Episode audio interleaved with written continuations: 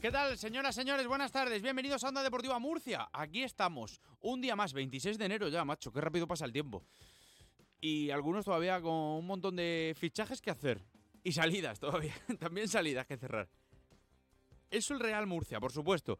Que este fin de semana, esta tarde, enseguida, sale el autobús dirección Córdoba, donde, insisto, este fin de semana se enfrentan en el nuevo Arcángel al conjunto blanquiverde un rival, el Córdoba Club de Fútbol, que está en un estado de forma excelente. Ahora llamaré a Onda Cero Córdoba, que, que Antonio David Jiménez nos cuente cómo evoluciona este equipo que no empezó muy bien, pero que está, que se sale.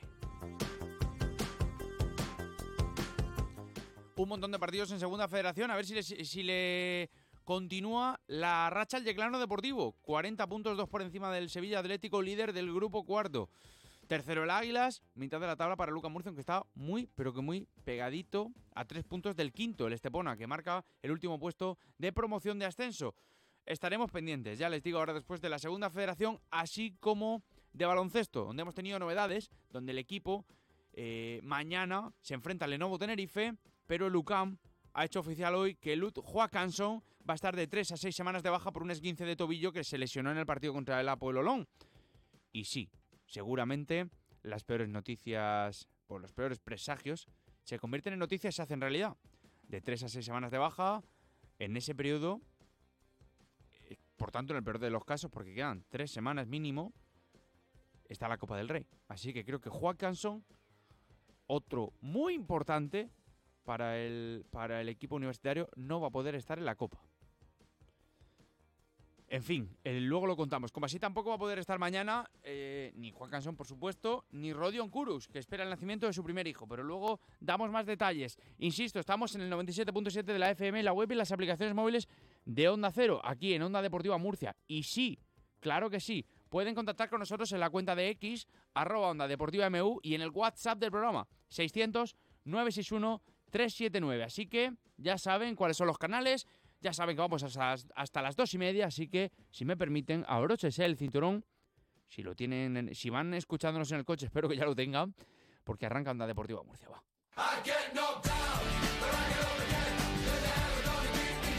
Onda Deportiva Murcia, con Victorio de Aro.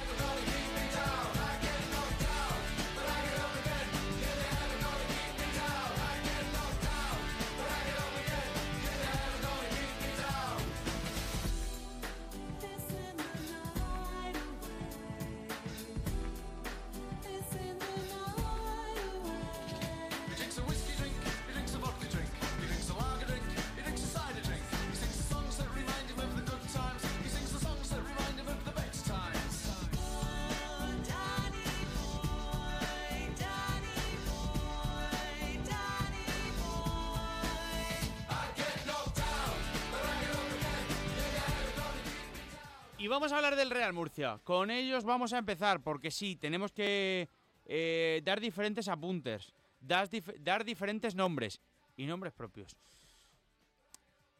En concreto, el nombre propio con el que vamos a empezar hablando es el de Arturo Molina. Hoy yo creo que podríamos determinar protagonista del protagonista de la rueda de prensa de Pablo Alfaro. El centrocampista llegó como uno de los grandes nombres del proyecto, pero es verdad que apenas ha podido demostrar su nivel, por una o por otra. Es una realidad. Eh, y sí, creo que todos convenimos en que lo tiene, pero es que apenas se ha visto rendimiento en el futbolista, en el murciano. En el medio, en la banda, en la segunda línea, da igual. Porque lo cierto es que con Pablo Alfaro, además, Arturo ha bajado en cuanto a la cantidad de minutos disputados desde que llegara Pablo. Desde que llegara Alfaro. Y ahora mismo el exjugador del Sevilla, que es entrenador, que es el que manda, determina que, Arturo Molina tiene que tener menos minutos. Y desde luego no está rindiendo bien. Y ha dicho que, que, bueno, le da la impresión de que lo tiene más fuera por las conversaciones y por el día a día, que no está contento Arturo Molina con la cantidad de minutos que tiene, cosa que entiendo. Pero escuchen lo que ha dicho Pablo Alfaro, su impresión sobre el jugador. Pues ahora mismo no te sabría decir, pero según las conversaciones con él, tiene más porcentajes de estar fuera que dentro. Es que, ojo, ¿eh? es que, ojo. Ojo, porque no es moco de pavo esta declaración. E, esto demuestra que, que yo creo que la situación es complicada. Vaya. Ya ha salido Guarrochena. Sergio Navarro. Montoro. Hugo Sanz, que no estaba aquí, porque le dieron pasaporte en agosto para llevarlo al, al Hércules cedido. Y, y ahora ha vuelto para rescindir. Pero hay dos con los que se está teniendo problemas para salir. Se está teniendo problemas para salir. Eh, no sabemos por qué, pero es evidente que hay un problema. Si no hay equipos interesados, resulta complicado que uno salga cedido y el otro perdone su contrato. Así que me temo que esto se va a hacer largo. Señoras y señores, ¿por qué me lo temo? Pues es muy fácil. Creo, creo, y sinceramente lo creo, que ahora mismo el problema es que no hay equipos. Y yo tampoco creo que el jugador que no está la temporada siendo cualquiera de los dos, ni Santos ni Zalaya, como se esperaba, pues perdonen su contrato. Lo entiendo. Así que también me temo que esto va a ser largo. Si no hay pasta o no le quieres dar toda la pasta del contrato y no tienen equipo a los que irse, pues no creo, se me hace difícil que un jugador acepte salir. Pero al final, como pasó este verano, con mala cara, pero se tendrá que resolver el problema, no hay otra. Para que entren tienen que salir. Y si no cuentan para el cuerpo técnico, no tiene sentido que sigan allí. Y además sorprende porque son los dos casos más fragrantes, en el sentido. Zalaya yo creo que no ha jugado un minuto desde que llegó Pablo Alfaro. Y él dijo, la plantilla tiene que ser más corta. Vale. Y con Sergio Santos más de lo mismo. Porque te traigo el primer fichaje, Senol Coto, lateral derecho para hacerle competencia a José Ruiz. Por tanto, no cuentas con, no cuentas con Sergio Santos, lateral diestro, que sí que venía del Madrid, mucha proyección y tal. Nada. Y le tienes que buscar acomodo. Dijo Javier Recio, oficialmente hace tres semanas ya, cedido porque lo queremos y porque tiene un año más de contrato, evidentemente. Eso, eso. Y hay que pagarlo. Y yo creo que no quiere decir, venga, por lo rompemos y ya está. Así que lo que tampoco tiene sentido en definitivas cuentas es que sigamos a día 26 de enero con dos salidas que deberían de estar cerradas desde antes de empezar el mercado, sinceramente. Pero sin embargo también podría haber novedades de llegadas. Ya con Enol Coto, como decía, el lateral diestro cedido hasta final de temporada con el Sporting de Gijón, con Loren Burón, con ese clausulazo de 35.000 de 35 euros, para que vuelva seis meses después al Murcia, donde no le renovaron el contrato, se coronó a Javier Recio, no valía para estar en el Murcia, pero seis meses después pagó la cláusula. Vale. Y creo que algún centrocampista ahora podría aterrizar también pronto a la capital del Segura. Rubén Dorado, compañero de Onda Cero Lugo, ¿qué tal? Muy buenas. ¿Qué tal, Vitorio? Muy buenas. A ver, eh, háblanos de la situación de mercado, nombres propios que allí también conocéis y que creo que está agitando toda la primera federación. De momento aquí hay parálisis total, por lo menos en el apartado de entradas. Es cierto que con la lesión de Will Ledesma, que parecía más de lo que finalmente es, eh, se va a buscar un delantero centro, o esa es la intención, también un extremo derecho, pero lo importante viene en el apartado de salidas. La primera podría producirse, o podría producirse en las próximas horas, con la salida cedido de Torrado. Hay dos equipos de segunda federación peleándose por él, tanto el eh, Racing Vilalbés como el Pontevedra y después con un hombre que apuntaban nuestros compañeros desde el Bierzo de la cadena SER, que es el de Sabit Abdullahi, futbolista cedido por el Getafe, que llegaba a Lugo en este mercado veraniego, que no tiene minutos en el conjunto, primero de Pedro Munitis, ahora de Pablo Alves, y que parece ser que su futuro estaría en el Real Murcia. Mm, veremos a ver, es verdad que tiene varios candidatos postulándose, eso es cierto, lo hemos podido confirmar, y si aterriza en Murcia es cierto que, que bien lo necesita. Con la lesión de Manuel Alonso, uno, con la salida de Montoro, no sabemos si dos, no sabemos si dos centrocampistas finalmente llegarán al conjunto grana, pero sería un nombre importante, sería un nombre que eh, creemos que tiene rendimiento, pero que de momento, hasta el momento, en los últimos meses no lo ha demostrado, ¿no, Rubén?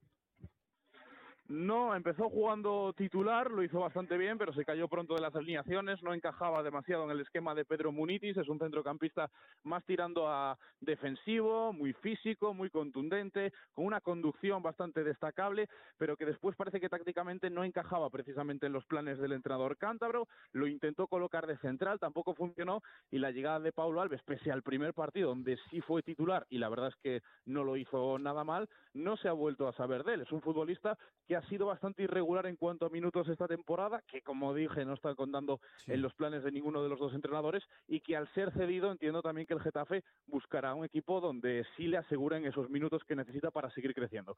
A mí me parece un futbolista interesante, los minutos que ha jugado no ha sido eh, un futbolista que haya empañado demasiado su, su función en el centro del campo y sinceramente me parece una baja que el Club Deportivo Lugo a día de hoy no se puede permitir. Vuelvo a decir, entiendo que esto es más decisión del Getafe por la falta de minutos que decisión del propio Lugo. Sí, bueno.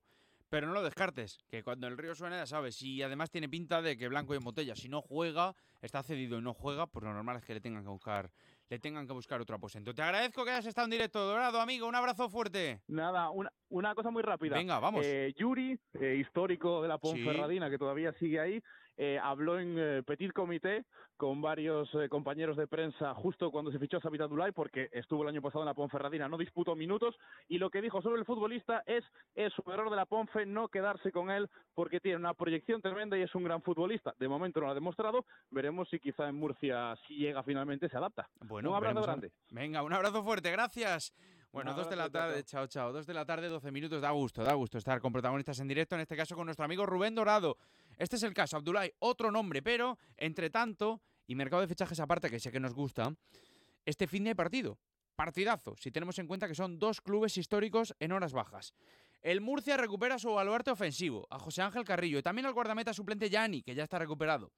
Solo va a ser baja Marcos Mauro, que durante la pasada jornada vio la quinta amarilla y cumple ciclo de tarjetas. Y ahora mismo el Murcia, viendo lo visto en los últimos 90 minutos disputados, es decir, contra el Atlético Baleares, a quien ganó 2-0, pues da la impresión de que está bien, de que puede mantener esa línea, ese esquema, con bajas, la de Marcos Mauro, pero sí que, entre comillas, espera lo habitual en defensa, en el medio también, con un Larrea que está bien, con un Tomás Pina que empieza a sentirse cómodo con la camiseta grana y con un Rojas desbordando, encarando y haciéndole daño al rival. Pero yo quiero saber cómo está el Córdoba, porque insisto, al margen de ello, a Alfaro le preocupa y sabe cuál es la línea que tiene que seguir el equipo. que sigamos poco a poco siendo fieles a lo que queremos ser, pero que nuestra idea siga siendo la misma, ¿no? Para que los equipos que normalmente suelen escalar tienen las ideas claras, que se conocen como equipo y lógicamente pues que intenten enseñar mucho más eh, lo positivo. Y ahí es donde tenemos que, tener esa personalidad suficiente para, hacerlo. Pues el escenario va a ser casi un partido de primera división, lo que es lo que envuelve el entorno y todo, ¿no? Vaya, vaya que sí lo va a ser. Decía, dos conjuntos históricos, no sé si en torno de primera división, pero desde luego eh, con dos grandes aficiones y con muchas ganas de volver al fútbol profesional, pero en situaciones contrapuestas. Cinco victorias consecutivas para los cordobeses que llegan de vencer al líder, al Castellón, y al que creo que los de Pablo Alfaro deben temer. Antonio David Jiménez, Onda Cero Córdoba. ¿Qué tal, amigo? Buenas tardes. Hola, muy buenas tardes. A ver, eh, ahora mismo, echando un vistazo a cómo está el equipo, por números, y no juego porque llevo semanas sin ver a este Córdoba, debería de impresionar a cualquier rival, ¿no? A ver, eh, es cierto, como tú has mencionado estos cinco partidos, pero en 2024 las cosas no comenzaron bien. Hay que recordar que perdió frente al, al Castilla, que sufrió muchísimo ante el Intercity, y que, bueno, en el último partido frente al Recre se hizo acreedor de la victoria, pero no la, no la consiguió. Es decir, lleva un balance de 4 sobre, sobre 9 en este arranque de año. Es cierto que acabó muy, muy bien 2023 y es verdad que, bueno, pues eh, el Córdoba, más que problema en cuanto a juego, filosofía o engranaje, lo tiene en cuanto a efectivos. Eh, piensa que de cara al partido de mañana solo tiene a 16 jugadores en la plantilla profesional en función pues a una serie de, de bajas por, por lesión, caso de Adri Castellanos que lleva desde agosto sin jugar, caso también de Carlos García que se lesionó en el partido en Huelva, de Isma Ruiz que ni siquiera llegó a jugar ese encuentro. Y si eso le sumas también lo de Draghi Sagud, el que, bueno, tú, sufrió el desvanecimiento, que ya el Córdoba ya pues eh, oficializó su baja federativa hasta que, bueno, se recupere en el verano o tome una determinación de lo que hace o no, pues eh, lo cierto que al tener una plantilla corta de tan solo 20 efectivos, pues eh, está echando mano y mucho del equipo filial. De hecho, para configurar mañana el equipo en defensa tiene que jugar Mati Barbosa, que es un chico de la cantera del Málaga, que tenía licencia con el equipo B y que el pasado domingo ya tuvo que entrar de, de emergencias. Ese es el gran lastre que tiene el Córdoba, es decir, el número de, de efectivos en función a que ahora mismo pues las lesiones le están castigando y, y de qué manera. Pero futbolísticamente y como bien has dicho, el equipo está bien y prueba de ello es eso, que, que Huelva empató a uno, pero ante un equipo que también estaba en una racha fantástica, que solo el Real Murcia se la cortó, porque de los últimos 10 partidos hasta que llegó el Córdoba había ganado 8, empatado uno y ese que, perdió frente al, al, Real Murcia y bueno, pues eh, se vio un gran, un gran partido y, y, el Córdoba estuvo a la altura de lo que podría ser un encuentro de playoff. Hmm. Ya te digo, y oye, nombres propios, ¿cómo está Alberto Toril? Que el otro día creo que fue protagonista porque habló del Real Murcia. Sí, Alberto Toril, eh, digamos que ha arrebatado la, la titularidad a Antonio Casas, ¿no? que se suponía que era uno de los eh, jugadores franquicia, o se supone que es uno de los jugadores franquicia del Córdoba Club de Fútbol y que, bueno, pues lleva eh, siete goles, si no me falla la memoria. Toril lleva lleva tres, pero los tres últimos ha sido titular, marcó el tanto de la victoria frente a, al Intercity y los momentos que está teniendo en el Córdoba lo está sabiendo a, aprovechar y, y, está produciendo para el equipo, ¿no? Que muchas veces un delantero parece que si no le ves la cuenta de goles no, no produce, pero lo cierto es que sí está haciendo un buen trabajo y prueba de ello que ahora mismo pues eh, Aniale tiene la, la confianza que vamos a decir le ha retirado momentáneamente a Antonio Casas en esa, en esa punta de, de ataque. Vaya, sí, sí, sí. Luego ya me apetece meterme con la chicha. Pablo Alfaro estuvo allí, creo que no tuvo buena salida, no lo hizo bien, eh, además no lo contaste con su, con su llegada, porque tenía buenos mimbres, pero no supo sacarle jugo a una plantilla. No sé cómo se espera la vuelta.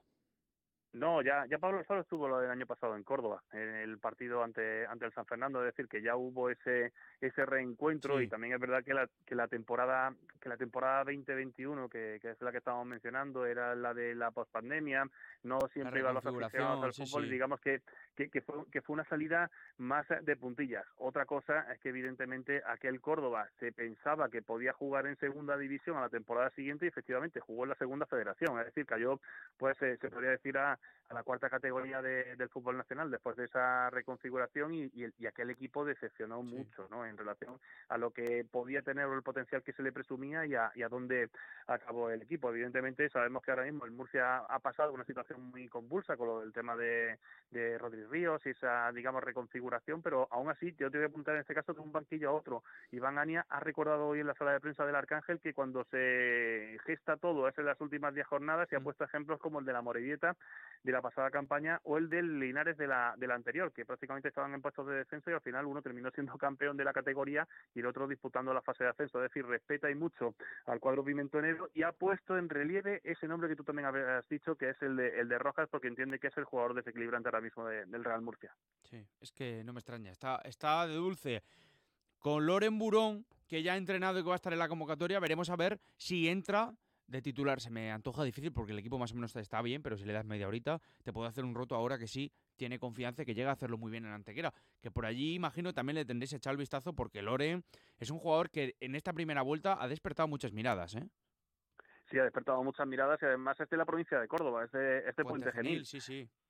Entonces, entonces sí es cierto que era uno de esos nombres que llamaban la atención muchas veces, ¿no? Cuando estás en la categoría empiezas a ver a esos eh, futbolistas que, que son de la que, que, son de la zona y evidentemente pues esas actuaciones de Loren Burón o por ejemplo también de, de Roberto, el delantero del, del, Málaga, por ponerte un par de un par de nombres, pues eh, siempre estaban ¿no? en ese radar, en esa, en esa búsqueda y la verdad es que ha sido una de las noticias de la semana, un jugador desequilibrante, de esos que están llamados o que, o que pueden marcar diferencias en la, en la categoría y a mí particularmente me parece que el Real Murcia ha acertado con esa, con esa decisión ¿no? de, de pagar la cláusula y de, de llevarse a un futbolista de los que lo están haciendo muy muy bien. Pues sí, la pena, amigo, es que hace es que hace bien poquito, seis meses, no le ofrecieron la renovación estando aquí porque decían que no tenía nivel para él. Pero bueno, eso es harina de otro costal, que ya, que ya hemos comentado. Te mando un abrazo, gracias por estar en directo este mediodía.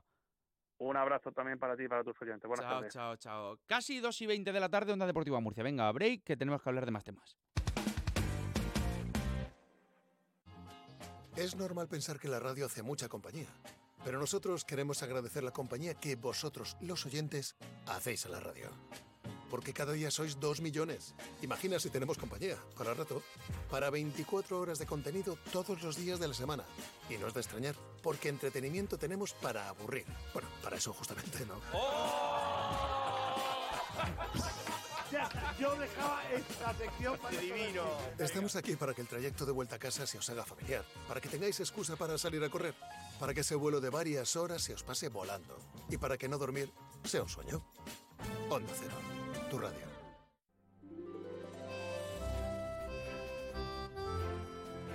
Miguel Ríos es uno de los padres del rock nacional y uno de los pioneros de la música, un hombre que cambió en el siglo XX el mundo de la música, el rock. ¿Qué tal? Miguel Ríos, muy buenas tardes y bienvenido. Muy. ¿Cómo estás? ¿Cómo te encuentras 40 años después de ese Rock and Ríos? Un poquillo más viejo me encuentro.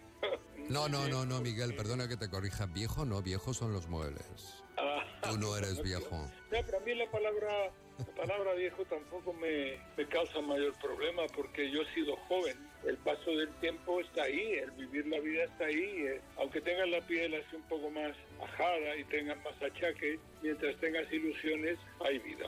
Y yo tengo muchísimas ilusiones. Más de uno región de Murcia. De lunes a viernes de 12 y 20 a 2 menos 10 con Julián Vigara. Escucha también el podcast en la app de Onda Cero o en la web ondacero.es barra Murcia. Te mereces esta radio. Onda Cero, tu radio.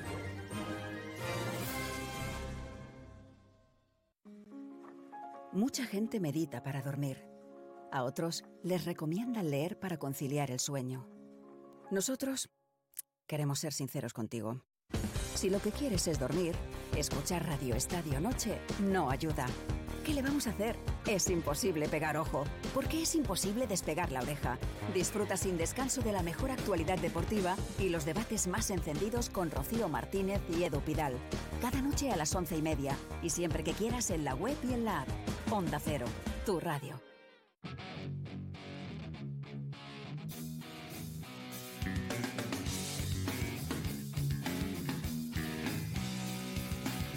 Onda Deportiva Murcia.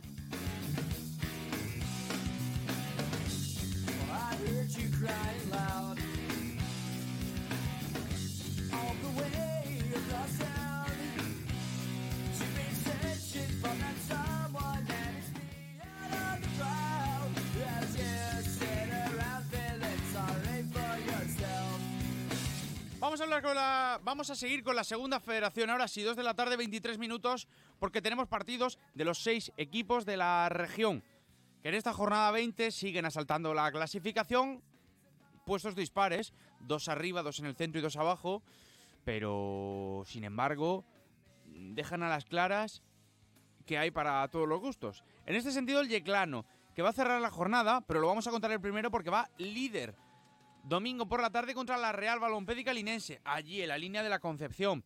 Tienen ganas los de Adrián Hernández de seguir sumando, de seguir con la buena dinámica y por supuesto que sí, seguir siendo líderes. Está séptimo, 29 puntos, a uno del playoff, la, en la balona, así que es un rival difícil, pero ya les digo que los de Adrián Hernández tienen mucha motivación y están en un gran estado de forma. Por su parte, es el Águilas quien abre la jornada viajando a Cádiz para medirse al Cádiz Mirandilla, el filial del conjunto de Primera División, que está en mitad de la tabla, el Cádiz, posición número 11 y un punto por encima del play-out que marca el Atlético Antoniano. Pero ¿cómo está el Águilas? Está tercero.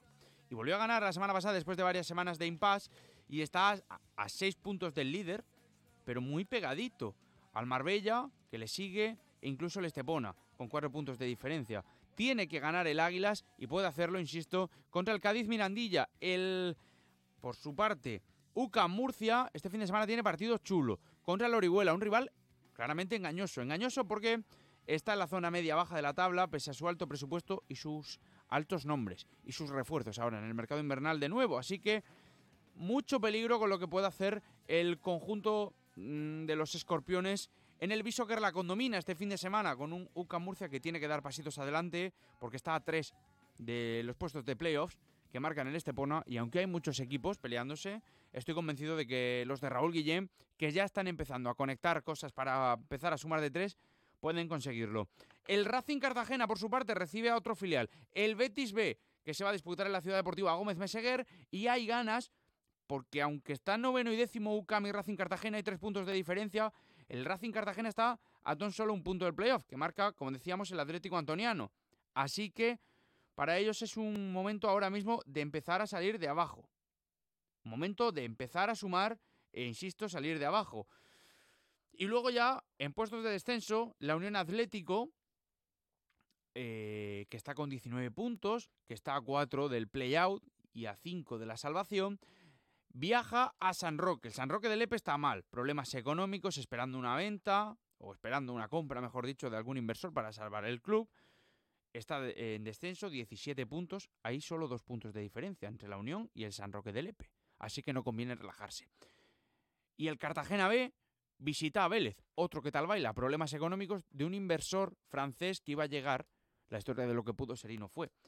El Vélez, que empezó muy bien, muy fuerte, una gran plantilla, pero problemas de impagos y situaciones que están haciendo que ya esté en la zona media, 29 puntos, octava posición, y todavía ya saben cómo es esto de los equipos que no se cobra, que los jugadores, con el mercado todavía abierto, como decía, están mirando otras, otras posibilidades, otros destinos. Así que así queda la segunda federación. Muy dispar, pero para cerrar este programa tenemos que hablar, como siempre, como nos gusta a nosotros, de básquet.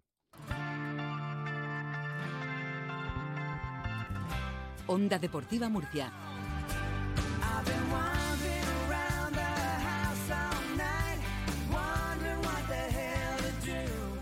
Y la canción es chulísima de Brian Adams para volver a la ACB. Jornada chula, apasionante para los universitarios que visitan las Islas Canarias. Después de la renovación de San Ross, los de Sito Alonso tienen que estar centrados en seguir peleando. Todavía quedan dos semanas para la Copa y ahora mismo la actualidad pasa por ganar en Tenerife. Recuerdo que en el Palacio Lenovo Tenerife ya sucumbió ante los murcianos 80-68 en el mes de septiembre, pero claro, eh, intenten no llorar cuando voy a decir esto. Estuvo estelar ahí Simon Birgander. 26 puntos, 33 de valoración. Fíjense cómo ha cambiado todo. Simon, que ya no va a estar en lo que queda de temporada con Luca Murcia, de aquella grave lesión, que ya llegó Todorovic, o, o bueno, no va a estar en los próximos meses. Sin embargo, sin embargo, a Lucam eh, se le está atragantando esta temporada fuera de casa los equipos. Las visitas se eh, le están sentando francamente mal al equipo de Sito Alonso. Que sí, que ya tiene a Rodion Curus renovado, a Sito Alonso renovado y como decíamos a San Ross esta semana renovado. Pero ahora mismo hay que sumar los problemas.